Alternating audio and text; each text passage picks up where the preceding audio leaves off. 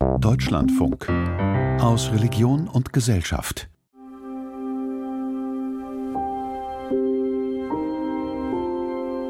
In dem Album, das ich gestern erstellt habe, wirst du ein Foto finden, auf dem eine junge Frau, meine Mutter, vor einer beigen Mauer noch zu sehen sein sollte.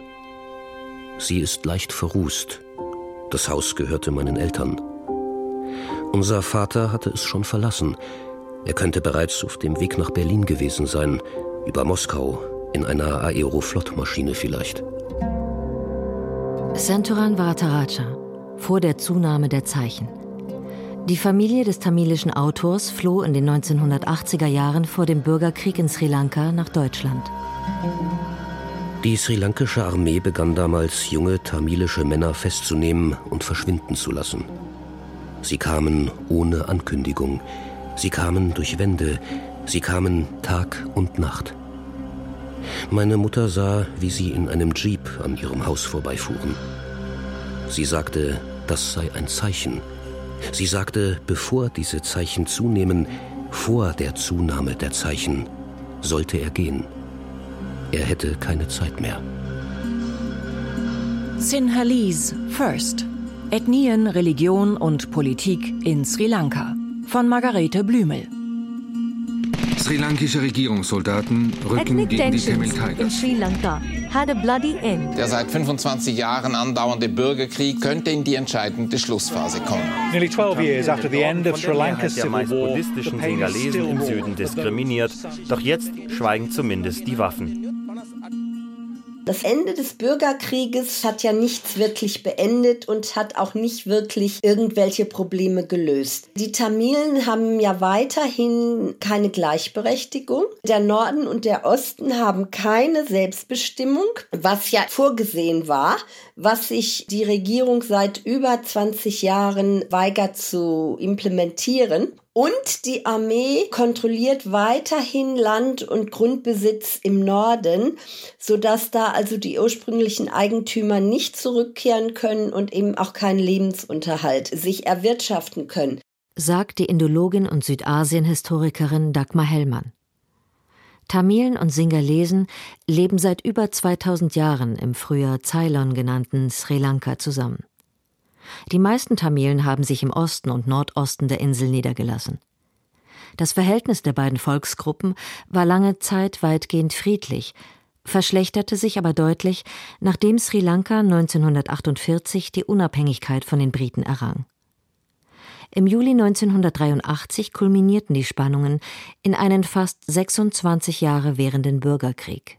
Also das Ende des Bürgerkrieges war einfach ja eine Zäsur, die zwar den aktiven Kampf beendet hat, aber sonst wirklich nichts gebracht hat. Das hat man zwar gedacht nach dem Ende des Bürgerkriegs, aber der jetzige wirtschaftliche Niedergang ist auch eine Folge des Bürgerkrieges und des unrühmlichen Endes. Ja, und also insofern würde ich sagen, dass wir niemals erwartet haben, dass Sri Lanka zur Ruhe kommt nach dem Krieg. Und äh, jetzt geht es mit dem wirtschaftlichen Niedergang ja nicht nur den Tamilen schlecht, aber die können sich mit dieser sogenannten Remittance Economy ja noch über Wasser halten. Das heißt, die kriegen aus der Diaspora ja Gelder geschickt. Und die sind es gewohnt, mit wenig auszukommen.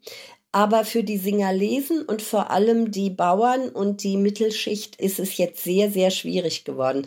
Am 19. Mai 2009 wurde der Bürgerkrieg zwischen den Tamilen und den Singalesen offiziell für beendet erklärt. Der Konflikt der beiden Volksgruppen beruht unter anderem auf der Diskriminierung der meist hinduistischen Tamilen durch die überwiegend buddhistischen Singalesen, die knapp 75 Prozent der Bevölkerung ausmachen. Bis zum Ende der Kolonialzeit hatten die Briten die Tamilen bevorzugt, die heute mit mehr als 15 Prozent die größte Minderheit im Land darstellen. Mit der Unabhängigkeit änderte sich die Sachlage, indem buddhistische Fundamentalisten die Oberhand gewannen, die immer wieder vor allem die Tamilen attackierten und niederzumachen suchten. Die wiederum blieben ihren Kontrahenten nichts schuldig. Ein Teil der tamilischen Minderheit radikalisierte sich. Mit dem Ziel, einen unabhängigen Tamilenstaat im Norden und Osten Sri Lankas zu etablieren, betrat die LTTI die Bühne. die paramilitärisch organisierte Liberation Tigers of Tamil Ilam. Kindersoldaten wurden ins Gefecht geschickt, Zwangsrekrutierungen und Selbstmordattentate nahmen zu. Immer wieder starben Unschuldige, auch Muslime und Christen. Doch die Regierung blieb und bleibt bei ihrem Kurs. Singalesen zuerst. Staatsreligion Buddhismus, Amtssprache Sri Lankas Singalesisch.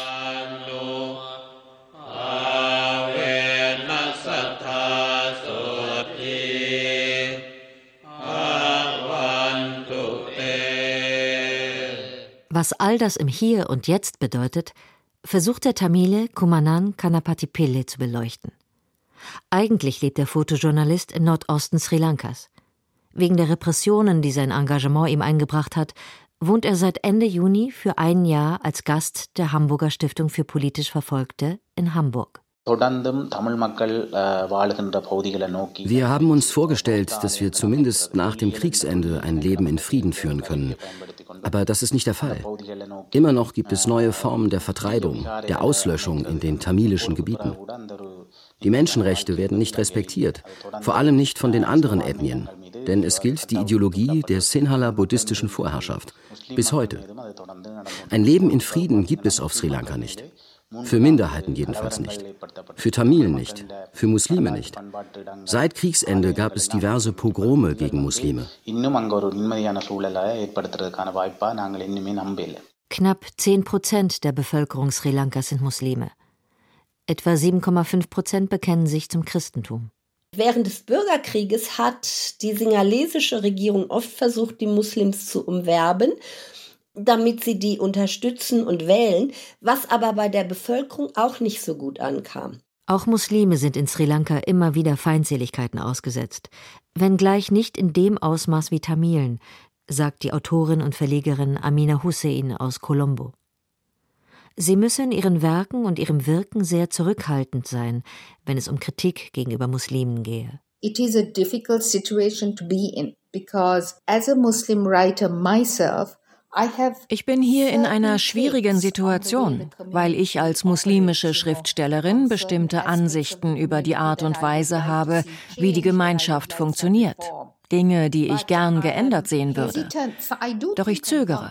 Ich denke viel darüber nach, bevor ich etwas niederschreibe, das als Kritik aufgefasst werden kann, weil man sich wirklich Sorgen machen muss, dass rassistische Elemente im Land das Geschriebene aufgreifen und es auf schädliche Weise verwenden könnten.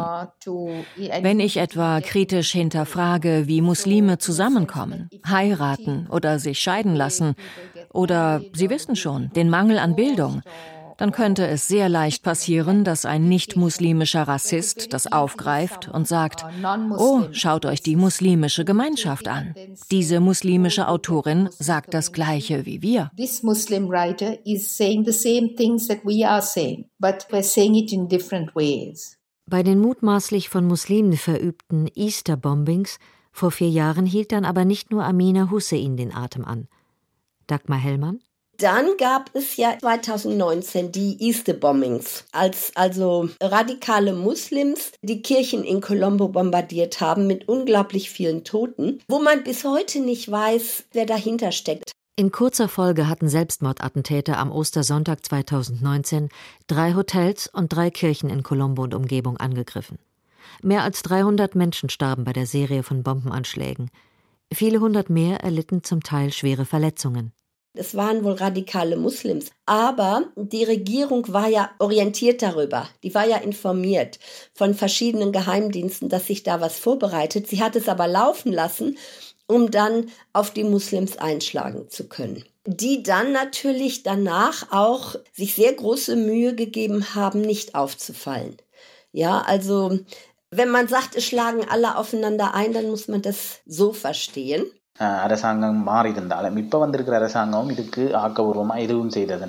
Vier Jahre sind nun seit den Osteranschlägen vergangen. Ein paar verdächtige Personen kamen ins Gefängnis und die Regierung behauptet, dass die Anhörungen noch liefen. Eine glaubhafte Aufklärung können wir von dieser politischen Führung nicht erwarten. Anfang September hat Channel 4 etwas zu den Osteranschlägen veröffentlicht. Wer damit zusammenhängt, wer im Hintergrund die Strippen gezogen hat, all das wurde benannt. Ohne die Recherchen auch nur zu überprüfen, haben unsere Parlamentarier sogleich verkündet, Channel 4 hätte von Tamilen aus der Diaspora Geld bekommen, um diese Sendung zu produzieren und dass das Ganze dazu diene, dass noch mehr Tamilen im Ausland Asyl bekämen.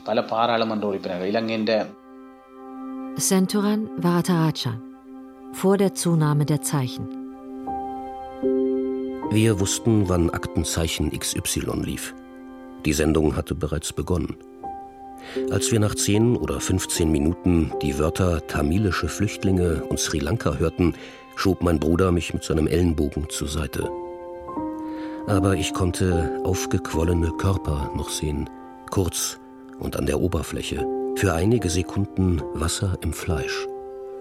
Es war nicht blau und nicht rot und nicht grün und nicht lila, es war schwarz und weiß, unterschiedslos. So wurden sie gezeigt, in dieser Lage. Sie hätten Schnee gegessen, sie wollten nach Deutschland kommen, hierher, durch Wälder und durch dieses kleine Stück noch zu Fuß. Mit den Qualen der Flucht nach Deutschland kennt der Autor und Aktivist Ranjit Hinanayaka sich aus. Der Singalese ist seit 1968 politisch aktiv und verbüßte wegen der Teilnahme an einem Jugendaufstand von 1971 an eine mehrjährige Gefängnisstrafe in Sri Lanka. Seit 1980 lebt er in Deutschland. In seine Heimat wird er wohl niemals zurückkehren können. Wenn ich in Sri Lanka bin, ich habe nicht 100% Sicherheit über mein Leben. Das ist ja, weil in Sri Lanka die Politik läuft nicht gerade demokratisch. Da ist so viele Umstände. Da gibt es äh, die Regierung und paramilitärische Gruppen und so weiter. Und daher es ist nicht sicher, wenn ich in Sri Lanka bin. Ranjit Hinanayaka kümmert sich um Flüchtlinge, die aus Sri Lanka nach Deutschland kommen. Seien sie tamilischer oder singalesischer Herkunft. Auch in seinen Artikeln und Büchern, in denen er unter anderem seine Zeit im Gefängnis von Jaffna im Norden Sri Lankas beschreibt, klingt immer wieder Sympathie für die Tamilen durch. Die Unterdrückung der Tamilen, die radikale Singer lesen zuerst Politik der Regierung sei eine Schande, sagt er über die Menschenrechte in Sri Lanka oder demokratische Rechte in Sri Lanka kümmere ich mich. Und das möchten die Sri Lanka-Regierung nicht. Sogar sagt zum Beispiel äh, eine oder andere Botschafter oder Botschafterin mit mir zusammen getroffen und dann auch mir gesagt, ja, wir wissen, dass die Lage so ist in Sri Lanka, aber bitte reden Sie, das ist nur in intern, nicht den Außen reden, das ist nicht gut für unser Image. Das Image der exotisch schönen Tropeninsel mit den freundlich lächelnden Menschen würde die Regierung schon allein deshalb gern aufrechterhalten, um den Tourismus, der sich auch post-Corona nicht recht erholt hat, wieder richtig in Schwung zu bringen. Da, sagt Kumanan Kanapatipile, seien Vokabeln wie Unterdrückung, Menschenrechte und Singalesen zuerst natürlich kontraproduktiv. Dass in Sri Lanka die singalesische Vorherrschaft gilt, ist eindeutig. Sinhalese First ist so etwas wie unser feststehendes Schicksal. Zum Regierungspräsidenten kann zum Beispiel nur ein buddhistischer Singalese gewählt werden. Die Sinhalese First Einstellung ist der Grund dafür, dass unser Land ständig von Unruhen erschüttert wird. Wer in Sri Lanka lebt und gewisse Dinge öffentlich kundtut, muss, wenn es gut läuft, nur mit diversen Repressalien rechnen, weiß Kumanan Kanapatipele. Aber auch Morde und das Verschwindenlassen von Menschen haben sich bereits zugetragen.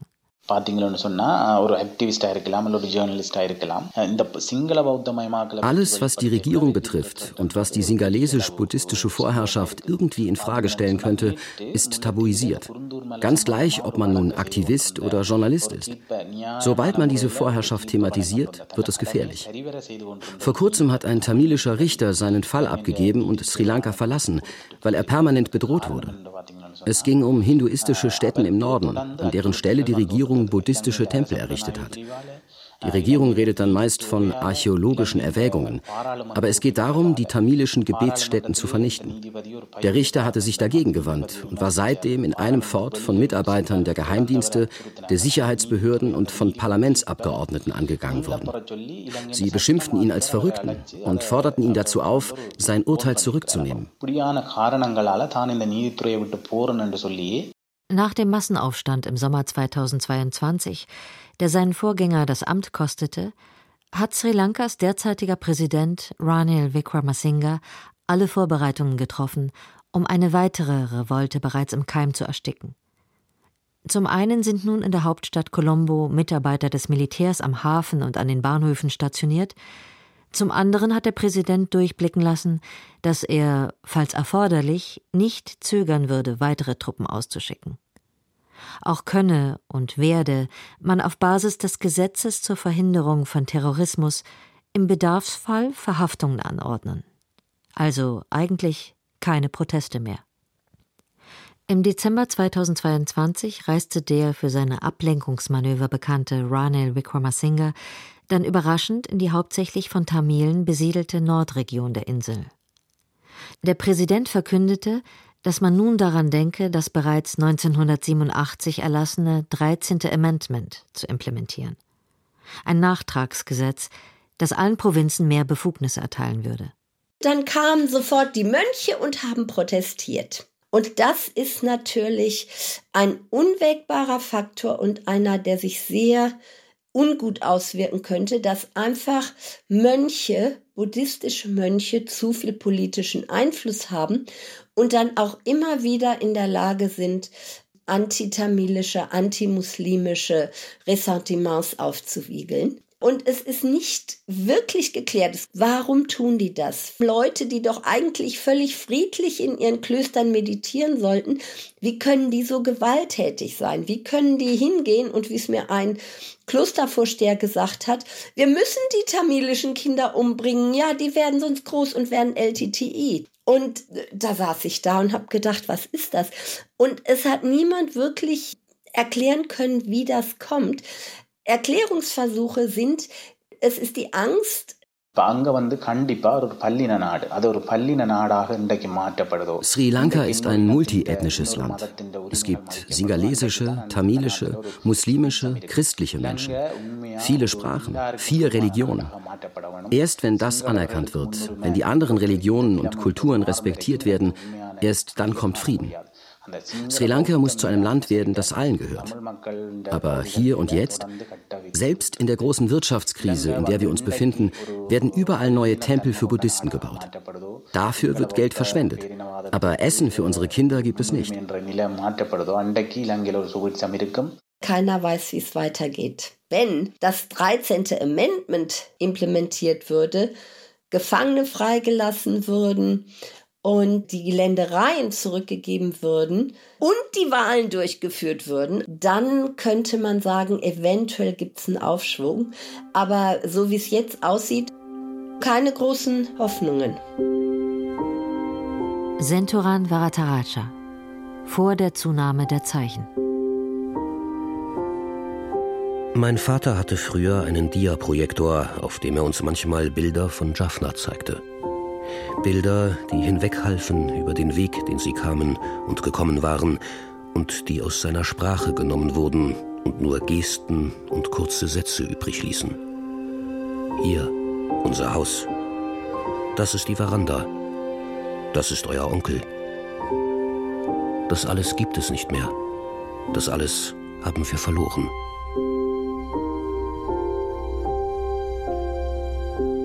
Und wenn wir das letzte Geräusch eines Bilderwechsels gehört hatten, stand er im Licht und formte mit seinen Händen Tiere. Er hat seine Hände nicht zu Fäusten geballt. Er hat sie nicht an der Daumenseite aneinandergeführt. Er hat sie nicht auf und ab bewegt. Er hat uns seinen Namen gezeigt, und am Ende haben wir die Staubpartikel im Licht gesehen, die sich nicht bewegten. Und ich wusste, dass das Zeugnis wahr ist.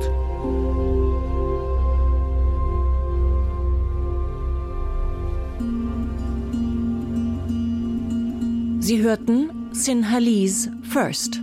Ethnien, Religion und Politik in Sri Lanka. Eine Sendung von Margarete Blümel. Es sprachen Nicola Gründel, Jonas Beck, Marion Meinker und Jean-Paul Beck. Technik Christoph Maria Münch. Regie Nadja Kukuli-Marx. Redaktion Christiane Florin. Deutschlandfunk 2023.